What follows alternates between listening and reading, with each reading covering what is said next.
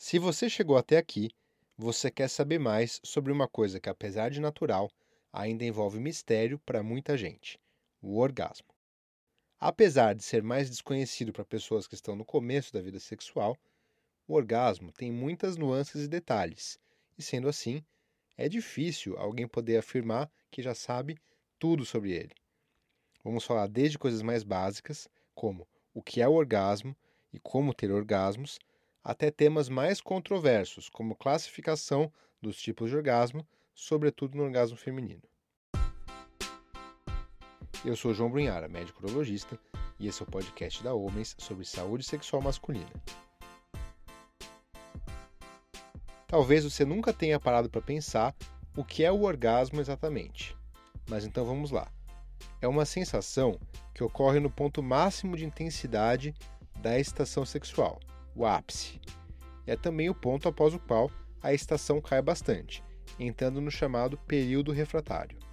Por sinal, esse período refratário existe tanto nos homens quanto nas mulheres, mas enquanto para os homens o período é bem mais longo, para as mulheres ele pode ser bastante curto, o que facilita manter a excitação e chegar aos tão desejados orgasmos múltiplos.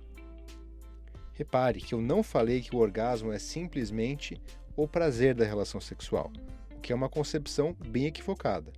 Afinal de contas, a relação é para ser prazerosa como um todo e não só na hora do orgasmo. E além disso, algumas vezes o orgasmo nem é tão intenso e nem tão prazeroso assim, e por isso mesmo Precisamos desmistificar essa ideia de que o sexo é uma corrida pelo orgasmo e que quanto mais orgasmos e mais rápido, melhor. Por esse tipo de pensamento, o sexo sem orgasmo é uma falha e só o sexo com orgasmo cumpriria seu objetivo. Na verdade, o foco deve ser experimentar prazer em cada toque e cada etapa do sexo, e o orgasmo pode ser uma consequência bastante prazerosa dessa experiência, mas não a única. Claro que é muito legal que as duas pessoas na relação tenham orgasmos, mas isso não deve ser uma obsessão, o que nem faz muito sentido, na verdade. Mas também precisamos falar de uma realidade bem frustrante na quantidade de orgasmos das mulheres heterossexuais. Se você que está ouvindo é uma mulher que se relaciona com homens e não tem orgasmos com frequência, você não está sozinha.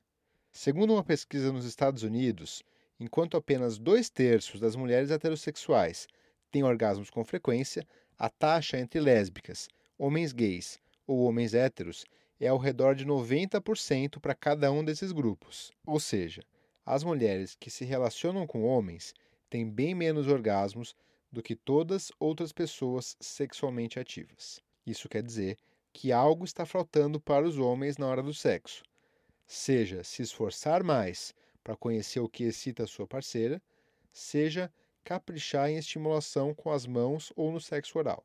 Até porque, como vamos falar daqui a pouco, a grande estrela do orgasmo feminino é o clitóris, e ele precisa ser procurado e estimulado com dedicação.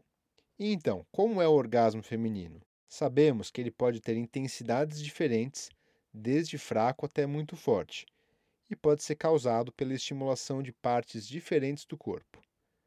A classificação dos orgasmos de acordo com o tipo de estimulação, é controversa, principalmente porque os supostos tipos de orgasmo não são necessariamente diferentes na essência deles. Podem ser provocados por estímulos diferentes, sim, mas não quer dizer, por exemplo, que o orgasmo vaginal e o orgasmo clitoriano necessariamente são sensações de natureza diferente. Inclusive, não existe uma correlação entre a intensidade do orgasmo e o tipo de estimulação que causou ele, por exemplo, do clitóris, ponto G ou outros.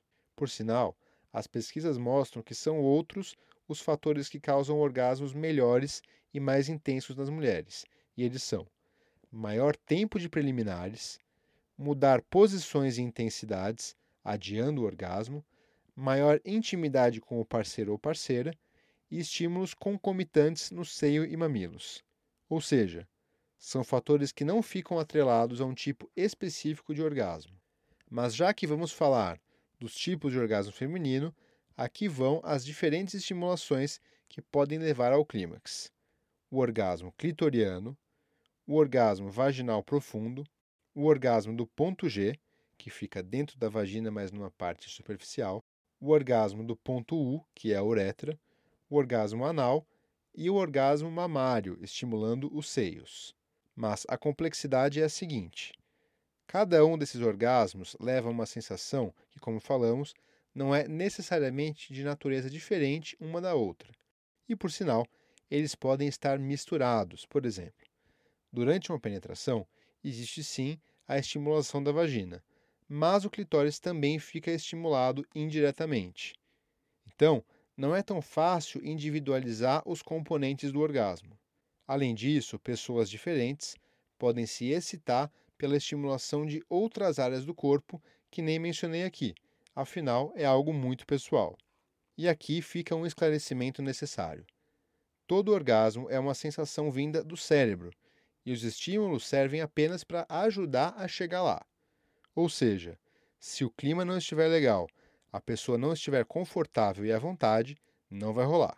E isso também significa que cada pessoa precisa conhecer os seus próprios caminhos de excitação para chegar ao orgasmo, em vez de ser algo que depende só do que o parceiro ou a parceira faz. E uma outra dica importante, agora para os homens: apenas um quinto das mulheres afirma conseguir ter um orgasmo apenas com estimulação vaginal, ou seja, a grande maioria das mulheres precisam de estimulação em outras áreas, principalmente o clitóris, com as mãos e no sexo oral. E não é à toa que eu falei que o clitóris é a grande estrela do orgasmo feminino. E agora, respondendo a uma pergunta que muitos homens fazem para nós: Como saber se a mulher teve um orgasmo? Na maioria das vezes, as mulheres têm espasmos, que são contrações involuntárias dos músculos. Então pode ocorrer uma contração do abdômen, das pernas e da pelve. Elas também podem contrair os músculos da vagina. Porém, essa contração pode ser mais intensa e perceptível em algumas mulheres e em outras menos, e também pode oscilar de acordo com a intensidade do orgasmo. Um outro sinal perceptível é a respiração acelerada e ofegante, e quando o orgasmo finalmente chega, pode acontecer uma expressão de alívio ou relaxamento. Algumas mulheres chegam a dar risada depois do orgasmo. Mas vamos lembrar que esses sinais variam de uma pessoa para outra. Se o orgasmo masculino não é tão complexo quanto o feminino, ainda assim ele é dividido em alguns tipos diferentes. Primeiro, o chamado orgasmo tradicional, que ocorre através da estimulação do pênis e vem acompanhado da ejaculação, ou seja, da liberação de esperma pela uretra. Depois do orgasmo, o homem perde a ereção e entra num período refratário até atingir a excitação para uma próxima relação, sendo que esse tempo varia bastante de pessoa para pessoa e também de acordo com o dia.